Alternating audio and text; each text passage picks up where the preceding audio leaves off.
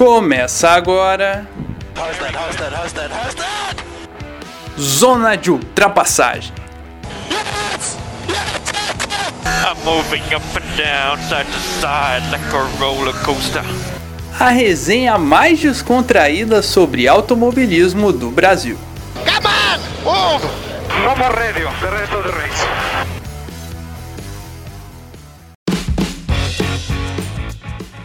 Olá, bom dia, boa tarde, boa noite, boa madrugada. Você ligado aqui no Zona de Ultrapassagem, Bloco 1, programa 55, iniciando aí cinco patinhos nas lagoas, não sei com ela, período para 55 nessa questão de numerais, mas seja bem-vindo desde já, uma honra ter a sua audiência. Você que está chegando aqui logo de cara, você que está vindo do Bloco 2, né, pulou a ordem, furou a fila, ou você que está maratonando a gente em 2032, seja bem-vindo. Esse é o Zona de Ultrapassagem, podcast aqui que a gente bate papo muito legal sobre automobilismo. Bloco 1, dedicado para a gente falar sobre o GP da Estíria de Fórmula 1 de 2021 e também da corrida de estreia da W Series, né, que começou esse final de semana lá na Áustria. E antes de apresentar quem está aqui comigo, nosso Dream Team hoje de formação completa no zona de ultrapassagem, você não pode perder. Se você pular esse episódio, pausar agora e não voltar, o Gustavo Frigoto vai na sua casa às 3 horas da manhã puxar o seu pé. Então fica aí a ameaça, o recado para você não pular, não passar adiante. Recadinho aqui para você, siga a gente lá no Twitter, arroba Zona de Trapézio, no Instagram, arroba Zona de Ultrapassagem. E também lembrando para você se inscrever nos mais diversos agregadores de podcast que temos na Podosfera.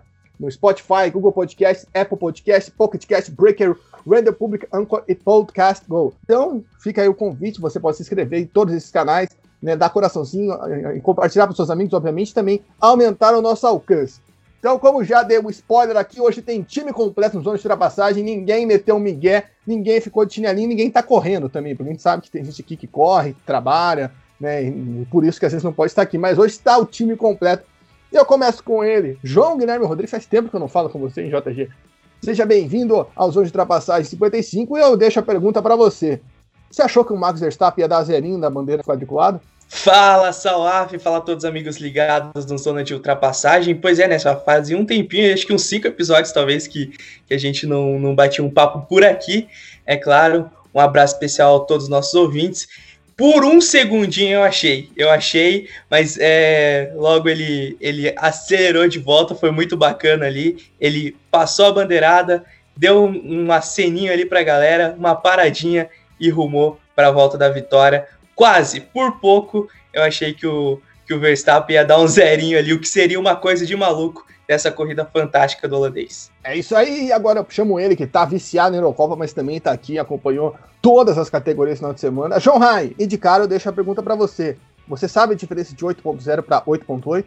Seja bem-vindo. Olha só, Fê, acho que essa é uma pergunta perspicaz, que eu não entendi a referência dela, mas é 0.8 a diferença então vamos ver, vamos ver aí qual é a resposta correta que eu provavelmente errei. Bom, nem e a Mercedes foi capaz de dizer no caso, né? Porque esse foi um rádio que o Hamilton fez, né? Perguntando. A Mercedes foi passar a diferença e não entendeu se era 8.0 ou 8.8. Daí o cara falou as duas. Daí qual que é o significado disso? Daí o cara disse são dois números. Então foi um rádio bem legal, bem curioso aí da Mercedes pro Lewis Hamilton. Pode completar o que você iria falar, João. E a minha saudação a todos e todas que nos escutam aí em mais um podcast. É isso, e agora eu chamo ele, que vem diretamente das pistas de Velocitar para os zonas de ultrapassagem, Gustavo Frigoto. Nosso piloto comentarista tirou até o óculos ali para parecer uma pessoa mais séria. Quer dizer, ele é sério de óculos, não sei porque ele tirou óculos, ele está tentando me seduzir. Socorro. Gustavo Frigoto, seja bem-vindo, eu deixo a pergunta para você. Você já rodou nos boxes? Não rodei nos bots, mas posso argumentar que é mais fácil do que parece. E uma, um bom dia, uma boa tarde, uma boa noite para todos que estão nos acompanhando. É isso aí, já deu para ver que tem muita coisa legal vindo pela frente. Vai ter explicação, ó. Tem alguém para defender o Bottas nesse podcast, pelo visto, hein? Então a gente tá aqui de olho. Vamos falar sobre tudo que aconteceu nesse final de semana e vamos começar passando a classificação final da prova, né? Esse GP da Estíria que foi um passeio, né, basicamente do Max Verstappen no parque da Red Bull, né, do Red Bull Ring, né, foi basicamente filhinho, vamos andar de carrinho por ali, e o Max Verstappen ganhou com muita diferença para o Lewis Hamilton, mas muita mesmo, foi 35 segundos de diferença, porque o Hamilton parou para fazer a volta mais rápida. Mas 35 segundos atrás do Verstappen chegou o Hamilton, Valtteri Bottas foi o terceiro, esse foi o pódio. Quarto lugar, Sérgio Pérez, que ficou ali até o final batalhando. E, e somente esses quatro terminaram na volta do líder, né? Tem que lembrar disso aqui. O resto, toda a prova tomou pelo menos uma volta. Quinto lugar, Lando Norris. Sexto lugar, Carlos Sainz. Sétimo lugar, Charles Leclerc. Oitavo lugar, Lance Stroll, pontuando novamente. Nono lugar, Fernando Alonso. Em décimo lugar, Yuki Tsunoda. Kimi Raikkonen foi o décimo primeiro, Sebastian Vettel, décimo segundo, Daniel Ricardo e décimo terceiro. Tá complicado, hein, Ricardo? Décimo quarto, Esteban Ocon. Décimo quinto, Antônio Giovinazzi. Décimo sexto, Mick Schumacher. Décimo sétimo, Nicolas Latifi. Décimo oitavo, Nikita Mazepin. Não completaram a prova o zicado, o cara que precisa de um banho de sal grosso, precisa se purificar, eu não sei, George Russell e Pierre Gasly. A gente vai falar sobre tudo isso que pontuou a prova, é, mais uma pontuação do Stroll, para onde que a gente tem que mandar o Russell, o acidente do Gasly, enfim. Mas vamos começar do primeiro colocado, né? Max Verstappen, cada vez mais líder do campeonato, terceira vitória aí seguida da Red Bull na competição. Né? A gente está vendo o Max Verstappen crescer de uma forma tão grande, né? E é, foi a terceira vitória dele em quatro corridas também, tem esse ponto. João Guilherme, eu tava parando para pensar um pouco, porque a gente no passado falava que 2021 ia ser uma Copa de 2020. E a gente está vendo completamente o oposto, né? Até para aquela questão que no podcast o Gustavo até já apontou, que foi o assoalho, né, que acabou prejudicando a Mercedes, vamos dizer assim. Mas o que você acha desse domínio do Max Verstappen? Porque acho que falar sobre a prova do Max Verstappen é difícil, porque ele dominou de cabo a rabo, né? Não deu chance para azar, ficou lá na frente, até brincou no final. Como que você viu aí esse final de semana e, e esse começo de temporada do Verstappen está sendo avassalador? Pois é, só foi uma corrida que uh, o nosso podcast ele completou aí um ano, né? 2020 a gente iria falar que foi uma corrida de Hamilton, né? Porque ele faz a pole e lidera a corrida é, do início ao fim. Se fosse em 2020, a gente poderia falar que, nossa, o Verstappen hoje fez uma corrida de Lewis Hamilton. Mas a gente já pode começar a dizer que foi uma corrida de Max Verstappen também. Porque ele está cada vez é, se credenciando, cada vez mais, a esse posto de, de ser campeão. E realmente a gente comentava no passado que seria uma temporada irmã gêmea de 2020, essa de 2021, mas tem um grande ponto aí que eu acho que é a melhoria do carro, até o Gustavo pode mencionar isso depois, não sei se ele concorda comigo, que é o motor da Red Bull. Que o motor da Red Bull, essa temporada, tá avassalador, tá dando de lavada na Mercedes.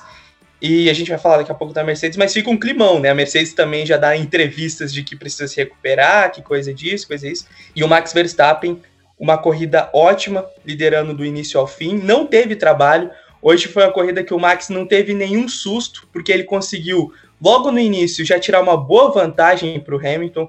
Nos minutos finais, que talvez a gente pudesse ter emoções, como foram nas últimas provas, também não teve, né? Porque foi distanciando cada vez mais o Hamilton. E uma prova gigantesca do Max Verstappen, a gente está cada vez mais se acostumando a escutar o hino da Holanda. Hoje o hino da Holanda foi tocado mais uma vez, eu escutei duas vezes, por sinal, nesse dia, porque eu assisti Holanda e República Tcheca agora há pouco mas a gente está cada vez mais acostumado a escutar o hino da Holanda porque o Verstappen está cada vez mais se credenciando a ser um grande vencedor e um, um, possível campeão, né? Porque a diferença só vai aumentando. A gente tem falado isso há quatro corridas já. Max Verstappen lidera e além de liderar agora, ele vai se distanciando do Hamilton, que vê algo que não acontecia há um grande tempo, né? Vamos supor ali até vi gente comparando o Verstappen com o Vettel, né, na temporada de 2018. É, só se acontecer algo como aconteceu com o Vettel, né, em 2018, talvez para o Verstappen perder esse título. Acho que é um pouco cedo ainda para a gente dizer, mas com certeza hoje o Verstappen já está se credenciando a ser o grande campeão da temporada de 2021. Além do mais, fazendo essas corridas como foi a de hoje. Vou aproveitar que o Gustavo já foi citado, trazer ele aqui para discussão. Meu glorioso Gustavo Frigoto. É, você, aproveitando o ponto que João Guilherme Rodrigues levantou, acha que o motor da Red Bull influencia muito aí para a gente ter essa começo de temporada, né, glorioso da Red Bull aí, vencendo, né, já são cinco provas, se não estou enganado, nessa temporada, se eu vou me corrigir agora se eu estiver errado, enquanto o Gustavo responde, mas também hoje na transmissão usaram um termo, né, lembrar da Fórmula Mercedes e chamaram até que estamos vivendo uma Fórmula Red Bull. Você acha que isso é real? Que a gente pode ver isso que está acontecendo agora ao longo da temporada ou só a questão de pistas, né? Por exemplo, semana que vem a gente tem novamente na Áustria. A tendência é que a Red Bull domine, mas quando a gente for para as outras pistas europeias, como que você vê aí essa temporada se desenhando? como uma parte das pessoas sabe, eu sou estudante de história também, e a gente usa um termo, né?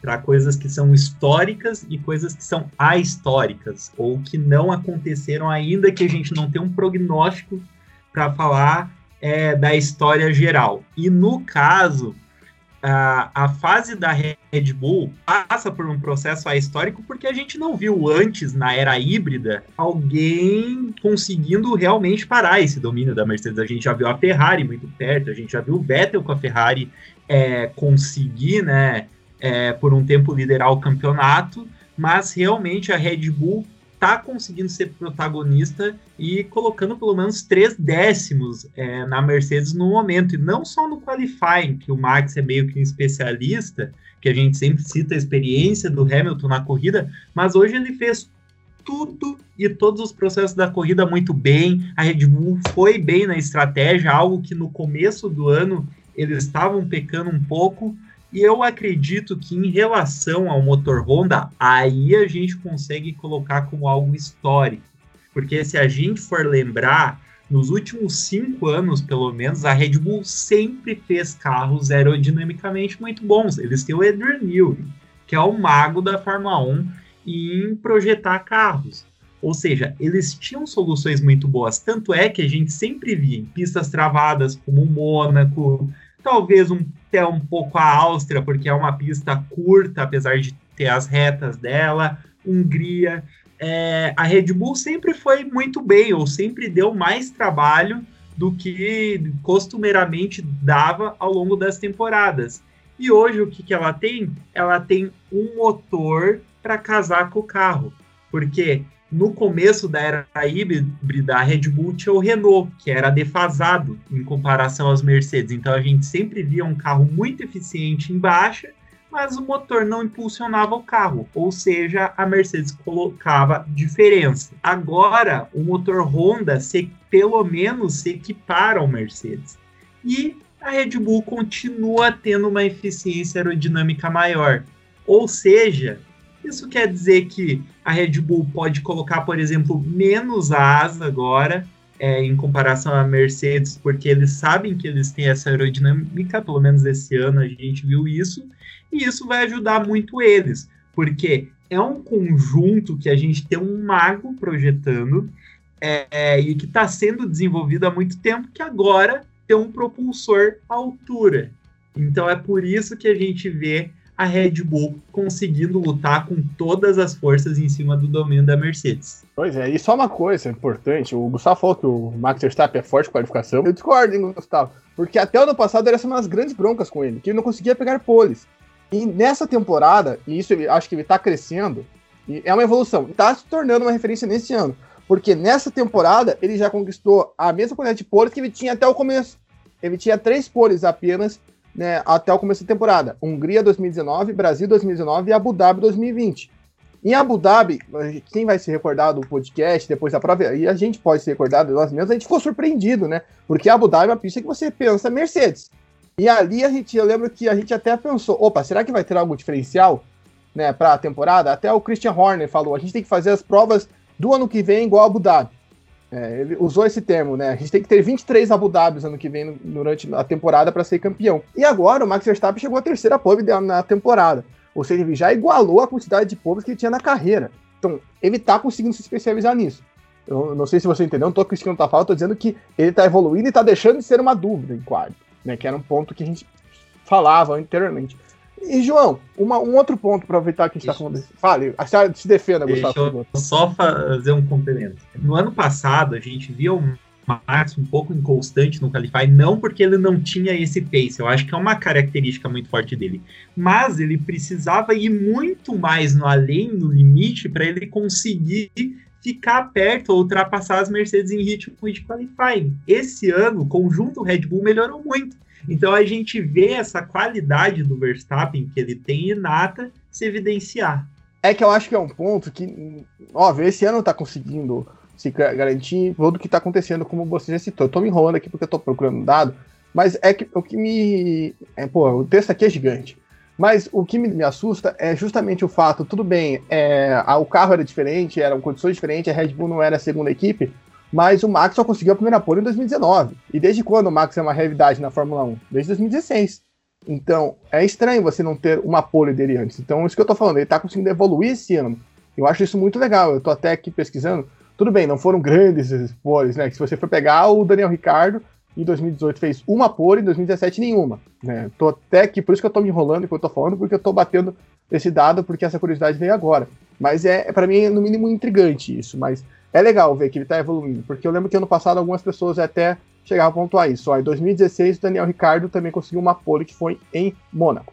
Enfim, agora eu vou chamar o João Rai. João, a gente tá falando dessa evolução da Red Bull e blá blá, e muita gente cita hoje o Pérez, que o Pérez também é uma realidade que vem ajudado a Red Bull. Hoje a gente viu ele sendo prejudicado pela equipe na parada, né? A equipe que é conhecida pela parada longa, fez uma parada horrorosa com ele, né? Com o pneu traseiro. Ele sai atrás do Bottas e aí ele muda a estratégia no meio da corrida, naquele truque de Red Bull.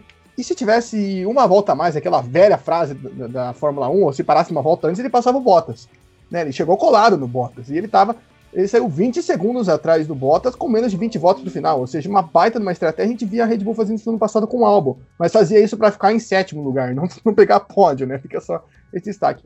O quanto que você acha que o Pérez, sendo esse segundo piloto que a Red Bull desejava, ajudou tanto o Verstappen e também a Red Bull? Porque a Red Bull está disparado na liderança do Mundial de Construtores. Acho que ele encaixou no papel que você mesmo disse aí dos outros pilotos que não renderam da mesma maneira, que era para ajudar a somar pontos para o campeonato, ajudar também na estratégia da equipe, porque às vezes o, você pode ter ali um piloto para segurar, ou o Pérez para segurar o Hamilton ou o Bottas, para fazer essa pressão, para você ter mais um ali para competir, porque se você só tem o Verstappen competindo contra duas Mercedes, a estratégia pode funcionar melhor para a Mercedes, que pode parar um carro depois, deixar outro carro segurando o Verstappen, é, são muitas variações aí que você pode ter. Então, com o Pérez presente, com certeza melhora muito e ele vem crescendo de, de rendimento. Veio o começo do ano, algumas pessoas ainda falavam: ah, mas o Pérez, olha aí, não tá indo bem, não sei o quê. Tem uma primeira corrida que ele ainda foi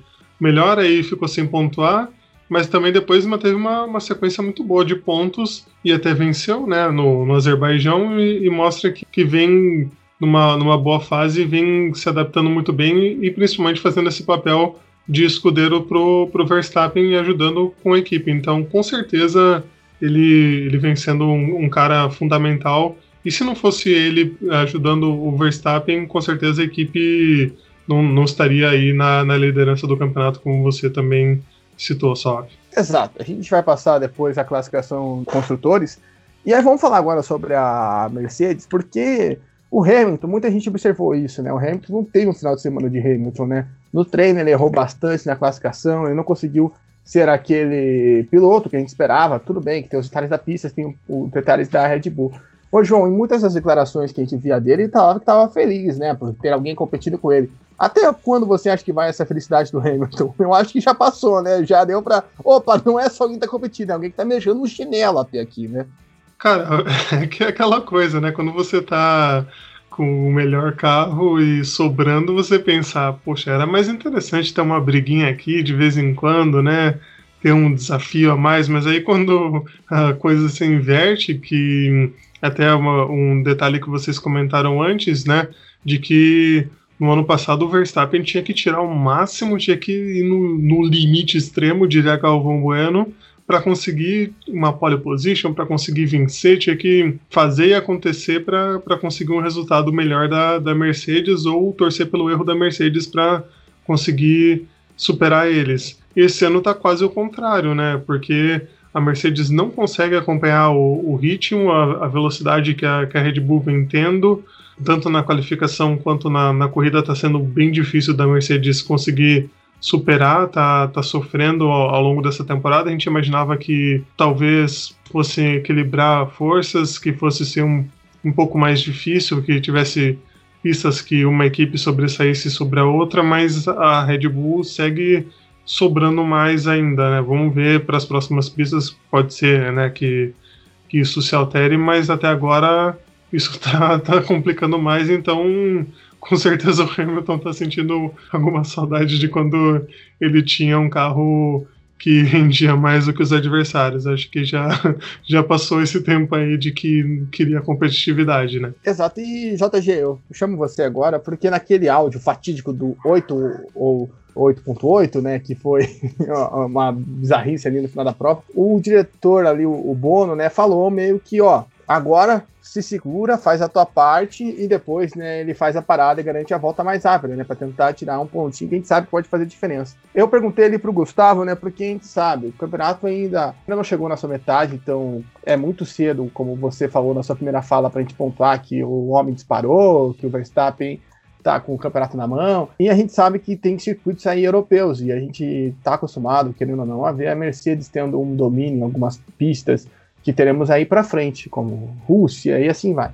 E também outras demais pistas que a gente não sabe se vai ter ou não, se pode voltar alguma outra que o Hamilton pode estar bem. Qual o tamanho da confiança ou da esperança, vamos dizer assim, que a gente pode colocar no Hamilton e ele ir para o campeonato, né? Pelo que a gente viu dele no final de semana, eu, por exemplo, senti isso, um Hamilton mais abatido, não sei você, vendo o treino e etc, até mesmo na prova. Até quanto a gente pode apostar no Hamilton para essa temporada, sabendo que ele é um monstro, né? Não tem como negar. Então, só você até usou a palavra batido, você até sentiu isso. Foi até uma sensação que eu tive durante esse final de semana, porque não só desse, eu acho que de alguns já. E acho que hoje ficou evidente até nas entrevistas. O Hamilton falou que não consegue acompanhar o Verstappen, né? Se antes era uma situação de, ah, agora eu tenho alguém para competir lá no começo, agora é uma situação de, ah, eu não consigo acompanhar. Foi isso que ele falou hoje. O Bono cita que, que não vai desistir, tipo, meio que já jogando a toalha, parece, como assim não vai desistir? Enquanto tem bambu, tem flecha, né? Já diria Everaldo Marques. É uma situação que eu acho que a Mercedes nunca passou, né? Na verdade, passou em alguns momentos, mas não dessa forma, de ver um, um adversário, talvez no ponto de vista deles, muito superior. Para estar tá falando isso, acredito que eles não não estão conseguindo de fato competir mesmo, né? De, de realmente sentar e definir algo para conseguir competir com a Red Bull. Mas ainda, eu, como eu disse, você também já citou, acho que é muito cedo. Por exemplo, tem Grã-Bretanha vindo aí daqui duas provas, né? Tem a Áustria, depois a Grã-Bretanha, tem Hungria, que é um circuito que o Hamilton vai muito bem, é, tem a própria Rússia. Então, ainda tem pontos específicos aí da Mercedes que eles são competitivos, né? Mas é evidente que hoje, depois da corrida, a Mercedes sentiu a batida, se sentiu. Bono, o Toto, o próprio Hamilton. Então é uma situação completamente desconfortável, que eu acho que a quarta tá batendo. E até o Hamilton, né? Não é nem só o Hamilton, até o próprio Bottas. A gente fala tanto do Bottas aqui em diversas situações, mas a temporada do Bottas é evidente que essa é a pior, é uma das piores temporadas do Bottas. Então é um clima totalmente desfavorável que a Mercedes não tinha nos últimos anos. Isso com certeza pode afetar. Eles estão vendo um adversário na frente deles.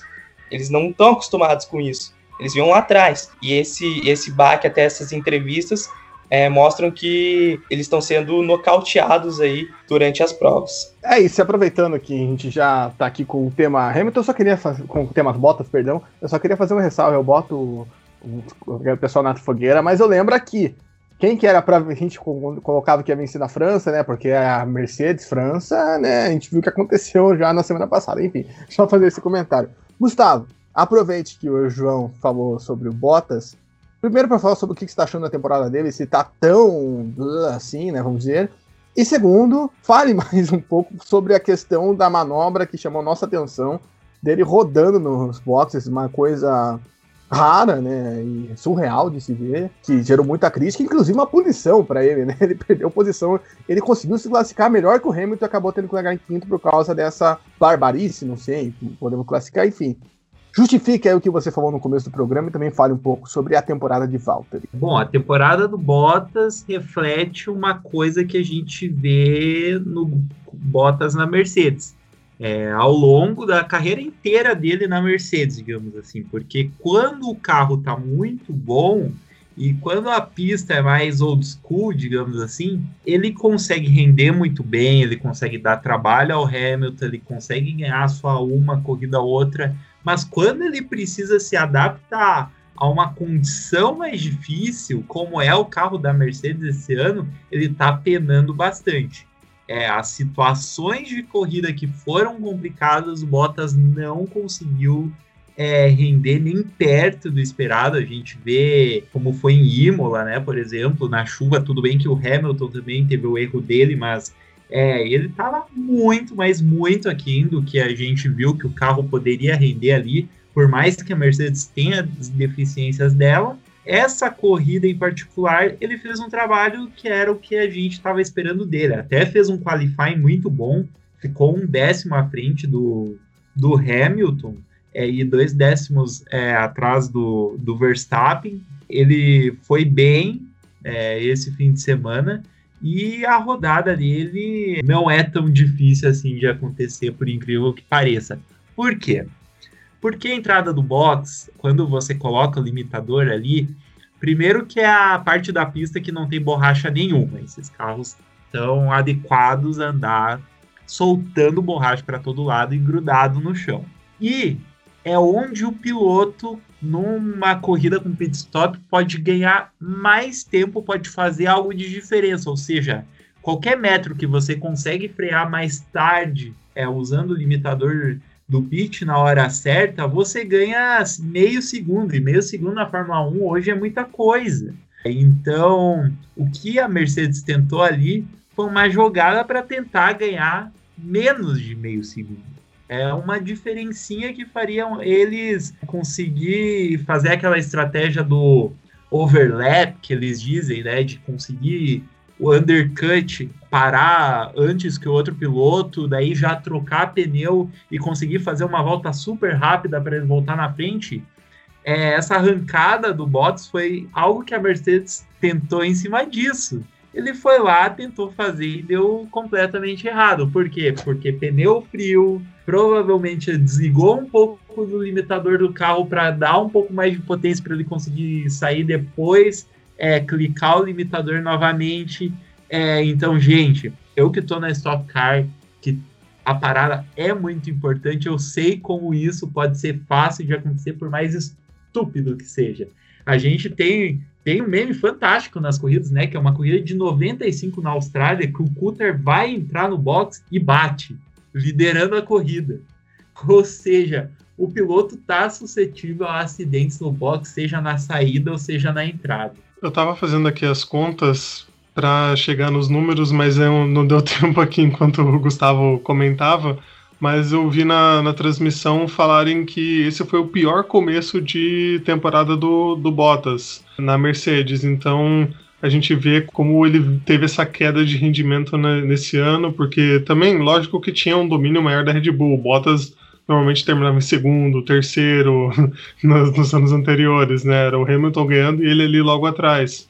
Mas ainda assim é uma queda de rendimento forte que teve aí o nosso finlandês. Exato, isso talvez possa até puxar um pouquinho na questão dos construtores, né, que muita gente fala que a Mercedes está até atrás, porque em alguns momentos que o Hamilton tem dificuldade, o Bottas também tem dificuldades, mas aí você tem que ver, né, o que, que é culpa da equipe, o que, é culpa do piloto, né, tem que analisar certinho. Mas outra disputa que está dando o que falar, né, agora começar a pontuar aqui alguns pontos, vamos dizer assim, no campeonato é a disputa entre McLaren e Ferrari. Nesta prova a gente viu talvez um pouco do inverso que víamos nas corridas anteriores. É, João Rai, a gente viu o Norris novamente pontuando, fazendo uma corridaça, ele que até teve um problema ali no, no comecinho da prova, né, perdeu algumas posições, depois conseguiu recuperar, terminou mais uma vez na quinta colocação, não terminou uma prova no top 5 né, nesse campeonato, que terminou em oitavo, na Espanha, se eu não estou enganado, e também a gente viu o Ricardo perdendo potência e caindo bruscamente, né, ele não, não conseguiu nem pontuar, Enquanto a Ferrari, com o Sainz, foi, fez uma estratégia boa, né, de um stint mais longo, e, e, o Sainz conseguiu voltar lá na frente, e o Leclerc conseguiu se recuperar de forma espetacular, né, ali ao longo da corrida, né, ele que teve um acidente, teve que parar e saiu de último para terminar na sétima posição. O que falar aí dessa disputa que a gente está vendo ao longo das provas entre McLaren e Ferrari para esse terceiro lugar, né, pela Fórmula 1 fora dos dois primeiros, vamos dizer assim. Pois é, Sof, se semana passada a gente destacou que a McLaren tinha levado os pilotos para pontuação, nessa semana a gente pode a gente pode também destacar que a Ferrari conseguiu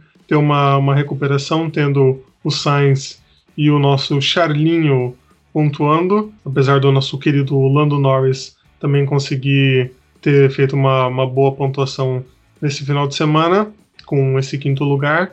Mas falando separadamente deles, o, o Norris foi muito bem. Ele, ele tem essa, essa coisa de das posições ali na largada, às vezes perde, mas vai se recuperando, vai fazendo grandes ultrapassagens e sendo muito consistente. Então foi o melhor do, do restante, né, da nossa Fórmula 1B, digamos assim. E faz muito bem esse trabalho, sendo muito regular, como você falou.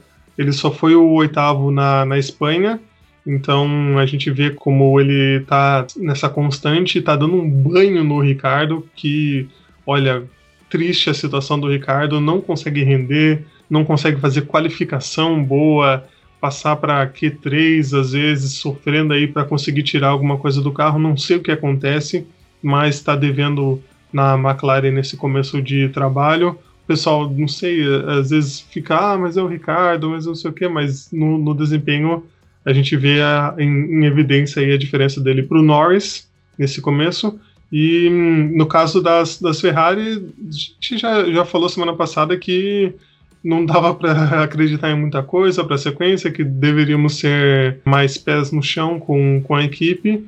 E eles realmente não começaram numa posição boa no grid, tiveram problemas, né? O, o Leclerc teve que ir lá para trás do grid, foi remando, conseguiu ultrapassagens, conseguiu ter um, um, rendimento muito forte e tirou essa diferença de, de um pitch a mais, digamos assim, pro, pro Sainz. Se ele não tivesse né, esse problema de ter que parar no começo, ele ter, teria terminado até na frente do Sainz, porque a diferença entre eles foi menor do que, do que a diferença entre um pitch. Então foi, foi impressionante aí o que, o que remou o Leclerc e o Sainz também conseguiu galgar várias posições, conseguiu ter um, um ritmo interessante, porque a gente imaginava antes do que a Ferrari vinha apresentando, vinha mais no seu modo carroça do que no seu modo carro veloz e rendendo, então veio muito bem e contra outras equipes que também vinham nessa, nessa recuperação, né, que a gente vai falar mais pra frente, da Aston Martin, mesmo a Alpine, a AlphaTauri, que na, no, final de semana passado também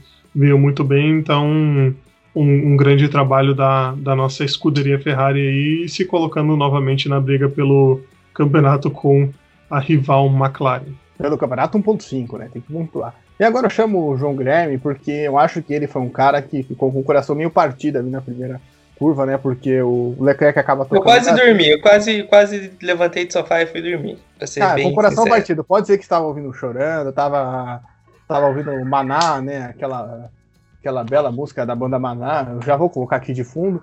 Mas eu queria saber, João Guilherme, como que foi para você ver a prova do Gasly, né? Que ele tá fazendo classificações boas, inclusive, né? Ele só em uma prova não passou por Q3 nessa temporada. Também até mesmo o Tsunoda, né? Que ficou com a responsa de tentar é, que não deu boa colocar a música no momento, mas que ficou com a responsa né, de fazer a AlphaTauri pontuar. Ele que foi muito bom na classificação, agora deu boa música. Eu vou me enrolar mais um pouco para tocar mais um pouco de música. É, João com essa trilha sonora, eu gostaria que você falasse sobre a prova, né? Como, a, o que, que foi para você aí o Gasly ter saído logo de cara e também o Tsunoda do jeito que deu para dar, com Manaus tocando no fundo. Pois é, só, que quase, que nem eu brinquei aqui, quase levantei do, do sofá e fui dormir de volta, porque Gasly Leclerc, ele, os dois pilotos que eu torço se bateram, né, um, um no outro. Acho até que a culpa ficou mais com o Leclerc dessa vez, que inclusive se recuperou bem, conseguiu fazer uma boa prova, já foi dito. E, pô, o Gasly, ele tá vindo muito bem, eu até colocaria ele numa briga aí junto com as McLarens e a, e a própria Ferrari, né? Porque ele tá tirando ao máximo desse carro da AlphaTauri e tá se credenciando a se a brigar, né? Pode ver até na classificação, ou se colocou ali no meio das duas, né? Da McLaren também da Ferrari. E é um cara que acho que se o Tsunoda conseguisse ter um, um é, claro, ele entrou agora na, na Fórmula 1, ainda está se adaptando, está fazendo boas corridas, até nesse sábado conseguiu é, passar por Q3, fez uma boa prova hoje, e a AlphaTauri está evoluindo assim com, com o Tsunoda, e o Gasly está tá brigando com a McLaren e também com a Ferrari, é, é, tá sendo uma briga boa. E eu acredito que o Gasly com certeza poderia fazer mais uma boa prova ali, terminar na sexta, sétima posição, porque ele veio de um final de semana bom, né? conseguiu fazer bons tempos nos treinamentos, conseguiu passar para o Q3 com facilidade, o Tsunoda também conseguiu passar para o Q3, então o AlphaTauri estava com o carro bem ajustado aí para etapa de Spielberg, mas aconteceu na primeira volta ali do toque entre o Leclerc e o Gasly, o Gasly acabou tendo a suspensão toda ferrada, porque ele acabou indo lá para último, teve o choque o Giovinazzi e a corrida acabou para ele ali. Já o Tsunoda, como eu disse, conseguiu passar para o Q3 e aí ficou com a responsabilidade de tentar tirar pontos aí para a equipe e ele fez uma boa prova, né? Claro, ele terminou na décima posição, mas foi uma prova consistente do, do piloto japonês que tem se mostrado aí um, um cara que vai conseguir esses pontinhos, né? Que vai conseguir ajudar a equipe com esses dois, um pontos aí talvez por corrida. E é um, é um piloto que, ao meu ver, está evoluindo bastante em comparação. É, ele começou muito bem, aí teve uma queda, mas agora tá, parece estar tá se ajustando mais. É só parar de falar um pouco palavrão e correr, né? E, e conseguir esses pontos aí para AlphaTauri. Hoje mais uma, uma prova bem regular do japonês, na minha opinião. Gostou de falar o som de Maná? Maná grande. A gente ia colocar Maná aqui quando o Pérez for vencedor, né? Porque Também. Maná é um hino, é um hino mexicano. A gente tem que colocar Maná quando o Pérez for campeão. Campeão não, vencedor. E Isso. quando é ruim, tem que colocar Coração Partiu. É que é a música mais conhecida, né? Não tem muito que fazer. João, falei que você conte. Eu só queria destacar a humilhação dos pilotos da AlphaTauri no vídeo que a Red Bull produziu com eles disputando competições contra os pilotos da Red Bull, que foi uma vergonha alheia dos pilotos da AlphaTauri só se ferrando nas provas. Era isso. O pessoal da parte vestuária da Fórmula 1 já está fazendo protestos na Itália.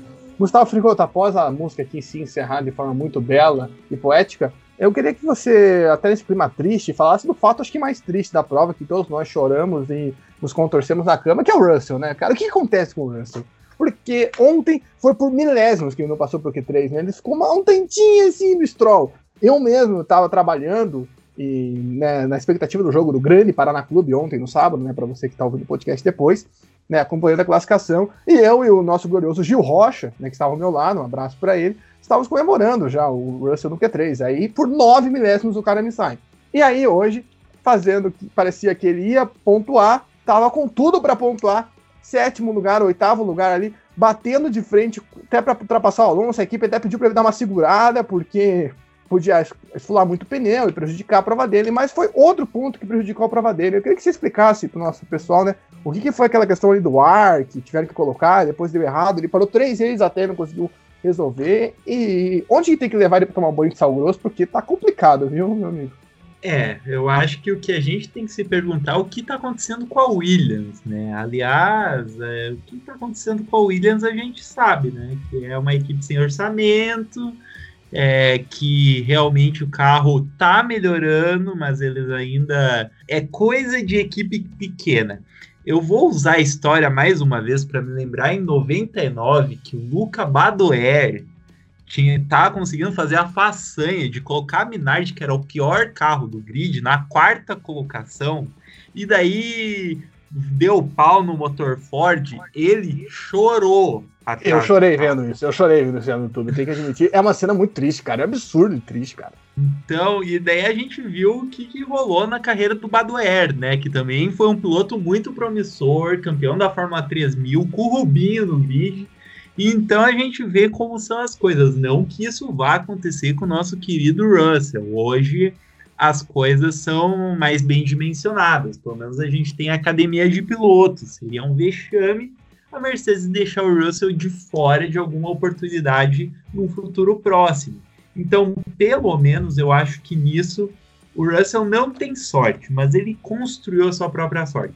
Ele está mostrando um baita do potencial. O que ele fez hoje foi sensacional. É, ele estava andando em oitava, ele estava dando costa no Alonso com o Alpine, que por si só estava andando muito bem à frente do Ocon, que teoricamente algumas pessoas apontam como o rival do Russell, né, nessa briga por um assento na Mercedes, mas é... E já não é mais, só para pontuar, o, o Ocon já renovou em três anos com a Alpine, ou seja, é o Russell e Bottas, né? Porque o Toto Wolff deu um toque, lembrou que o Ocon é piloto da Mercedes, mas a Alpine já renovou com o Ocon por três anos, então problema é só para Guanyu e etc. Exatamente, mas a Mercedes tem o, o cacife para quebrar o contrato que ela quiser. A gente já viu isso muito na história da Fórmula 1, então não dá para descartar nada. Mas elas têm o Russell na mão quando elas precisar, e disso o Russell pode ficar tranquilo, porque lugar na Fórmula 1 para demonstrar o talento dele, ele tem é, o que a gente espera como fã é que ele saia da Williams o quanto antes, né? E deixe a oportunidade para os outros pilotos entrarem na Fórmula 1 ou encerrarem sua carreira na Williams, porque infelizmente no momento é o que ela proporciona para a gente. E sobre o carro, Gustavo, qual que foi o problema exatamente? Você consegue explicar para a gente? O pessoal ficou meio em dúvida, porque é um problema meio comum, a gente não vê toda hora na Fórmula 1 Bom, eles tiveram na parada, obviamente, que demorou tanto, é, um problema na pressurização do, de ar, né? Se não me engano, do macaco que eles utilizam. Cada categoria tem seus sistemas, a Fórmula é óbvio que tem um sistema, tem um macaco que levanta o carro muito, muito rápido. Por exemplo, na estoque a gente demora de um segundo para levantar o carro ali, eles fazem em questão de milésimos, e ali deu problema na pressurização de ar desse equipamento e ele teve um problema durante a corrida da unidade de potência, né? Então, mesmo que desse tudo certo no, no pit, eu acredito que ele teria que estacionar em algum momento o carro dele. Eu acho que ele tá andando além das expectativas do carro da Williams. Todo mundo acha isso, pra... acho que não tem ninguém contra você, Gustavo. Só que espero que o Torto Wolf dê a chance para ele, porque ninguém aguenta mais sofrimento. Meu Deus do céu, cara. Toda vez que é pro cara fazer uma coisa boa, dá uma desgraça dessas, cara. Meu Deus. Aí quando não é a, a Williams Sainz, não lembro qual corrida que foi que a Williams fez aquela estratégia para ele fazer uma corrida consistente e aí ele terminou em penúltimo, né? Porque a Williams não queria arriscar e ele tava num final de semana bom. Ah, acho que foi temporada passada ou retrasada. Só pode ser uma das duas. Enfim, mas torcemos aí que isso passe, passe logo pro Russell ter mais chances de ter provas assim, né? Porque com o carro da Williams, esse é o ponto. É complicado ele ter oportunidades de bater de frente. É complicado ele ter corridas boas, vamos dizer assim. Agora eu vou dividir, porque faltam cinco equipes, e eu vou pedir para vocês, em 30 segundos, falarem sobre o que eu perguntar para João Rai e João Guilherme, e o Gustavo Frigoto vai falar sobre o que restar. João Guilherme Rodrigues, Alonso bem, Ocon mal. 30 segundos. Pois é, Salaf, o Alonso, desde Baku, ele está se provando cada vez melhor, ele está evoluindo, já está totalmente adaptado ao carro, já voltou à boa e velha forma, talvez, de tiozão, que consegue guiar o carro, e, e mais uma vez se provou aí que é um, um baita de um piloto, e o Ocon, putz, tá cada vez mais difícil falar do Ocon, né? Hoje tomou, além do classificatório, ele não conseguia acompanhar o Alonso, na corrida também ele não tá conseguindo. Mais uma prova ruim do francês. De contrato renovado, e eu até tava com esperanças dele que ele fez até bons treinos livres aí né, na classificação, decepcionou todo mundo. João Rai, mais uma vez, Aston Martin pontuando dessa vez com o Stroll, né? O Stroll, o rei das estratégias, mas dessa vez ele fez uma classificação muito boa. Foi o capacete do Montreal Canadiens, na lista da Stanley Cup, que ajudou ele? Com toda certeza, Salaf. Ou você pode me corrigir, mas acho que nunca um time do Canadá foi campeão da NHL, né? Não, já foi, mas isso faz, tipo, muito tempo atrás. 30 e poucos anos. Isso, é, é, é isso aí. É um grande jejum, então, quem sabe? Quem sabe um não está dando sorte pro outro. Mas falando do desempenho do, do Stroll, realmente ele foi muito bem, conseguiu ganhar posições ali na pista e se manter, porque a gente viu várias equipes aí nesse ano que começa bem, dá aquela largada boa, consegue aquelas posições, mas ao longo da prova não consegue ter ritmo de, de corrida e vai decaindo, vai perdendo posições, sendo ultrapassado.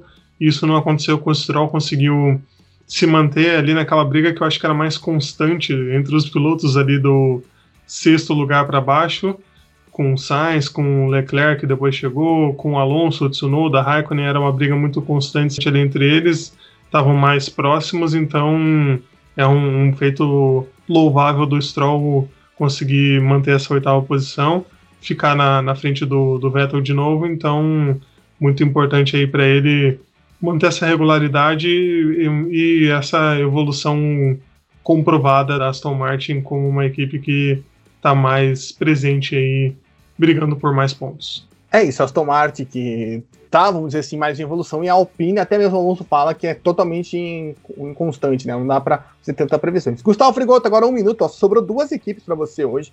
Olha só, Alfa Romeo com o Raikkonen dando na frente de Giovinazzi, né? Na classificação não, mas na prova sim. E a nossa gloriosa Haas, que cada vez mais a gente vê Mick Schumacher e Nick da Mazepin se bicando, né? Já, já partiu para frases entre eles aí um minutinho para você falar dessas duas equipes. É, na questão da Alfa Romeo, eu realmente acho que o Giovinazzi está conseguindo é, se estabelecer à frente do Raikkonen nessas últimas coisas da temporada. Fato é que o Giovinazzi não teve uma corrida boa, muito em decorrência do toque na primeira volta, né? Que com certeza acabou danificando o carro, principalmente assoalho. Hoje em dia, no Fórmula 1, qualquer toque desses complica bastante a vida do piloto.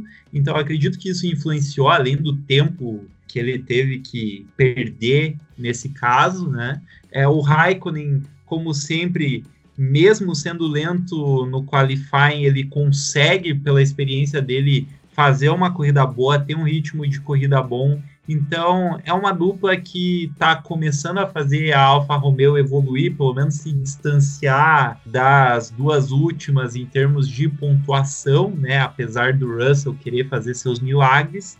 E a Haas, eu acho que qualquer piloto com um pouco de bom senso não conseguiria é, aguentar um Mazepin como companheiro de equipe, né? Convenhamos. Eu acho que a treta seria generalizada para qualquer piloto que tenha a cabeça no lugar ali, porque realmente eu não acredito que o Mazepin seja um cara de amizades frutíferas, não. Acho que deve ser muito difícil tanto a convivência, tanto ele na pista. A gente já viu na Fórmula 2 ano passado é, as peripécias do russo e agora na Fórmula 1 não é diferente.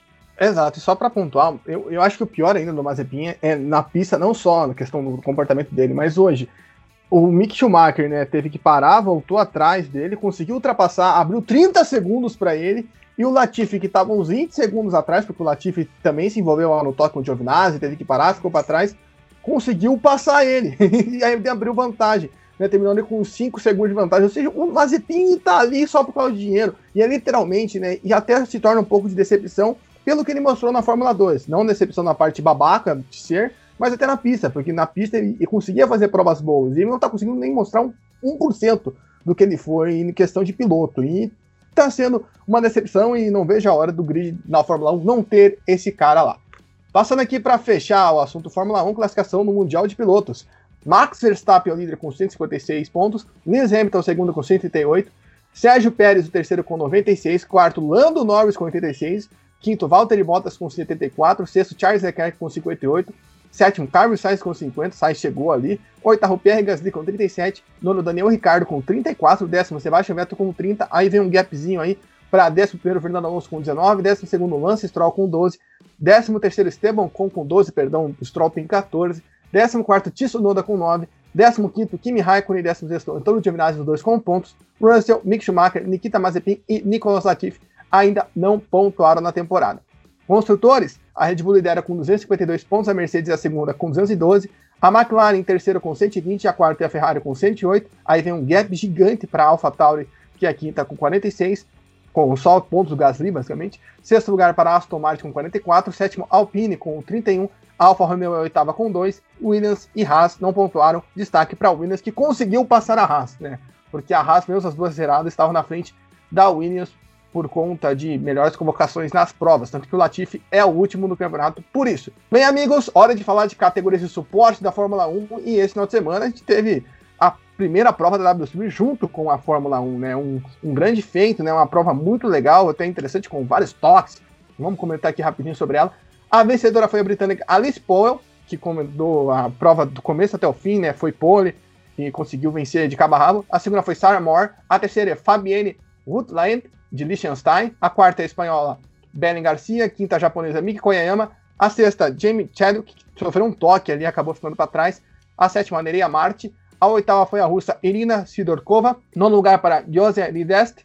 Décimo lugar para Ayla Agren. E a nossa Bruna Tomazelli chegou na décima primeira colocação. O João Rai, o que, que você achou aí dessa primeira prova? Vitória da Alice Powell, que conseguiu fugir de todas as broncas ali, né, ao longo do, da corrida, né? Conseguiu liderar constante mesmo, uma prova que era caótica para trás. Exatamente, só a Alice Powell já disparou, a mulher disparou, diria a música, é, então não, não sofreu com esses problemas, acho que soube administrar bem, correu bem, é uma categoria diferente que você não tem troca de pneus e esses pneus, como são feitos para durar a corrida inteira, eles vão melhorando ao longo da prova. É meio diferente né, do, do que a gente tem em outras categorias, que o pneu vai deteriorando mais e, e rendendo menos, mas esse pneu acaba fazendo com que você renda, no final da corrida você acaba fazendo voltas até melhores do que no começo.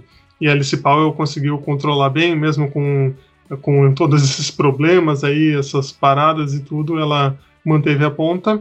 Eu destaco Além dela, lógico, a Sarah Moore e a Fabienne Volvend, que acabaram ganhando uh, posições também por vários problemas, várias batidas. Isso foi uma coisa que chamou a atenção dessa prova. Não sei se acontecia isso na primeira temporada, acabei não, não, não conseguindo acompanhar a primeira temporada lá em 2019, mas dessa foi, foram muitas batidas assim que a gente não vê tanto em outras categorias assim de acontecerem, de muitas freadas que, que elas bateram entre si que o Gustavo pode até explicar melhor, talvez, alguma razão para isso acontecer, de, de muitas freadas assim, brecadas que a gente não, não vê tanto mesmo na, na Fórmula 3, na, na Fórmula 2, mas também ao mesmo tempo muitas brigas, né? Tinha três pilotos brigando por posição, se uma pegava a posição, às vezes, do meio para passar, na curva seguinte estava em total desvantagem perdia duas, três posições em seguida, assim, é é muito disputado, isso eu achei muito legal de, de ter, porque é, todo tempo você tem que estar tá ali prestando atenção, tentando achar a melhor estratégia para ultrapassar. Destaco a Belém Garcia também, que a espanhola que terminou em quarto. O desempenho da Jamie Chadwick, que foi lá para o fundão do grid, foi escalando, terminou na, na, na, sexta posição, muito bem. Claro, se beneficiou aí das, das várias batidas, dos acidentes que tivemos na, na prova, mas ainda assim muito bem para o que ela poderia ter conquistado, que era ficar 100 pontos ali no, no fundo do grid. Então, essa sexta posição importante para ela para o campeonato, porque também são só oito provas, então é, é um, um, tiro curto, digamos assim, apesar de só terminar lá no México, mas é, é um, um tiro curto de só oito provas. E a Bruna Tomazelli poderia ter ido um pouquinho melhor também se não tivesse se envolvido num, num acidente, né, Sof? Exato, a gente vai falar sobre a Bruna Tomazelli, mas antes eu queria falar sobre a Jamie Chadwick, que você citou chamou aqui o João Guilherme. E, João, ah, tinha muita expectativa sobre ela, né? Porque ela já mostrou, e muito bem na Extreme E, né, a gente viu ela na categoria, é a atual campeã, né? A única campeã da W Silver, só teve uma temporada. E ela foi prejudicada ali pelo toque, né? Da Jessica Hawkins, que tanto que ela foi punida com 30 segundos, a Hawkins, no final da prova. É, estranhei porque eu não tinha visto isso, né? Porque agora que eu vi a Bruna Tomazelli na 11 colocação e fui pesquisar o que aconteceu, porque na realidade a Bruna terminou em 12. Mas o que, que você viu aí dessa prova da Jamie Chadwick, né? Apesar de ela ter chegado somente na sexta colocação, acho que o cachorro aí concorda comigo, é, foi um, um, grande potencial que ela mostrou, né? De reação, de pista, de braço, né? Pode dar para ficar de olho aí, são sete provas que ela pode aparecer com certeza. Acho que o cachorro concorda assim com você, Salaf. A Chadwick, mais uma vez, mostrando o porquê ela é tão boa, né? Conseguiu se recuperar nessa prova. Ela que teve a classificação atrapalhada ali, né? Depois que ela largou na oitava posição, né? Um tubo de carbono rachado atrapalhou ali a, a classificação dela. E logo nas primeiras voltas, como você disse, ela sofreu ali o toque, colocou ela lá no final do pelotão e fez uma corrida de recuperação, né? Conseguiu também se beneficiar aí do, dos toques que ocorreram nas provas, mas mesmo assim foi escalando o pelotão e terminou na sétima posição. É uma temporada de tiro curto, né? Então é essencial que mesmo com esses erros, essas ocasiões que desfavoreçam ela, ela consiga se recuperar bem. E neste sábado ela conseguiu provar aí quão boa ela é, conseguiu se recuperar e terminou na sétima posição. Como é um tiro curto, né, um campeonato de tiro curto, isso é essencial. E com certeza, acho que ela briga forte aí para ganhar mais uma vez a, a W Series, atual campeã, e com certeza na próxima prova ela vai com tudo para tentar tirar essa desvantagem que, que ocorreu nessa prova, né? Então, olho na, na Jamie Chadwick, que ela com certeza na próxima prova vai tentar tirar tudo do carro, ela que é uma baita de uma piloto. É, e cabe aqui lembrar que do nosso episódio da W Series, que foi a entrevista com a Bruna Tomazelli, mudou a questão das equipes, né? Naquele ponto a gente ia ser só uma grande equipe, né, responsável por todo, todo mundo. Agora não. Agora tem equipes responsáveis, né? Os carros são mesmos, né? Não muda de equipe para equipe, mais ou menos como na Fórmula 2. Mas agora você tem as equipes e a Bruna Tomazelli está na equipe Veloster, que é a do Adrian Newell com o Gianni Verne, e tem como companheira a Jamie Chadwick. E eu pergunto agora para o Gustavo Frigoto o que ele achou da prova da Bruna Tomazelli, né? A Bruna acabou sendo prejudicada ali, né? Primeiro por uma freada, né? Que ela, na hora que ela estava tentando fazer uma perseguição a Marta Garcia, né? Quando ela estava na oitava colocação, na sétima, se eu não estou enganado. E ela acabou errando ali na manobra, daí perdeu um pouco do pneu, foi ultrapassada. E no, na relargada, né? Tivemos um safety car, teve a relargada, e ela acabou levando um toque na traseira. Confesso que eu não identifiquei de quem foi e acabou sendo prejudicada. Muita gente acreditou que ela podia terminar uma posição melhor. O que, que você achou aí da estreia da Bruna Tomazelli na categoria de uma pista que ela nunca tinha corrido antes? É, eu acho que vai ser uma desvantagem da Bruna é, ao longo do ano. Né? Ela vai ter que aprender essas pistas. Tudo bem que outras é, concorrentes dela também vão aprender pistas novas, né? Mas você tem muita gente ali que fez carreira na Europa, já andou vários anos na Europa, que conhecem muito bem essas pistas, né? Pessoalmente, eu acho que a Bruna vai ter que se dedicar bastante no simulador aí, pegar o simulador mais parecido possível para ela conseguir rapidamente aprender essas pistas. A gente fala de pilotas que são profissionais, né? Então elas pegam um traçado muito rápido, mas ainda assim tem aquele segredinho, aquela segurança que ela precisa que pode fazer a diferença. Então tem que ter um pouquinho de paciência, eu acredito, vendo de fora nesse começo. É, ela ficou razoavelmente meio segundo atrás do primeiro pelotão, das primeiras colocações, que não é muito, então se ela conseguir dar um pocinho à frente, cada décimo que ela conseguir ali, ela vai conseguir galgar posições, mas é um carro novo, é, ela vai um tempo de adaptação, é, eu acredito que ainda vai vir, pelo que ela demonstrou na USF nos últimos anos, acredito que ela tem um potencial sim para conseguir pelo menos alguns top 5 ao longo do ano. É, quem me surpreendeu bastante é a Sarah Moore, porque a Sarah Moore não vem de uma carreira de Fórmula. Nunca, você não tem histórico até então dela ter entrado no campeonato de Fórmula. Então, uma tocada completamente diferente e ela conseguiu aí é, um excelente resultado de estreia, né?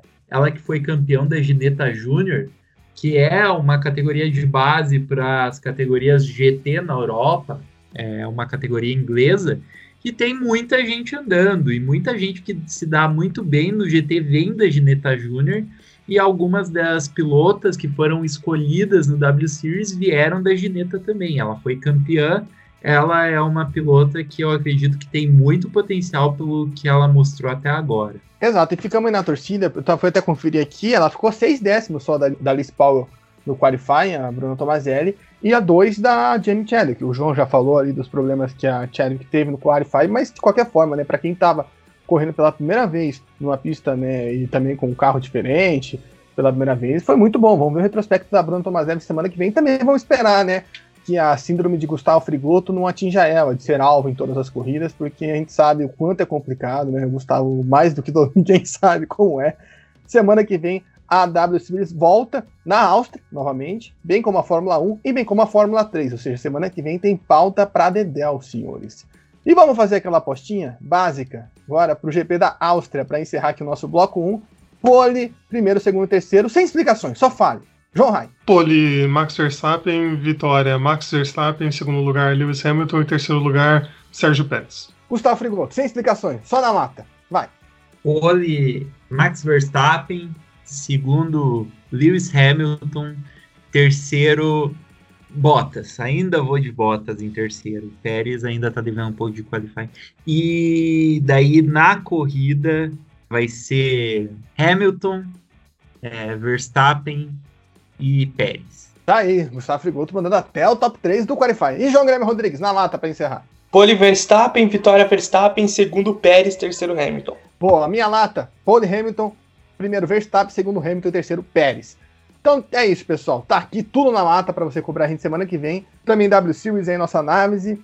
Fica aí para você guardar no coração, compartilhar com seus amigos. Também não esqueça de é, indicar a gente para os seus amigos, compartilhar, seguir a gente nas nossas redes sociais, Twitter, arroba Zona de Trapézio, Instagram, arroba Zona de Trapassagem. Lembrando que temos nosso grupo no WhatsApp para você entrar lá, falar de Fórmula 1, falar de MotoGP. A gente vai falar de MotoGP daqui a pouco, hein?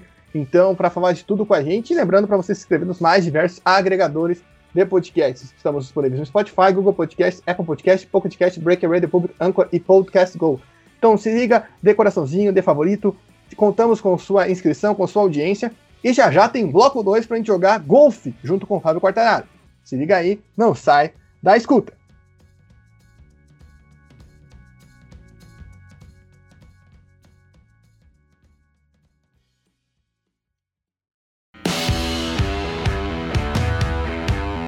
Não saia daí. See you later.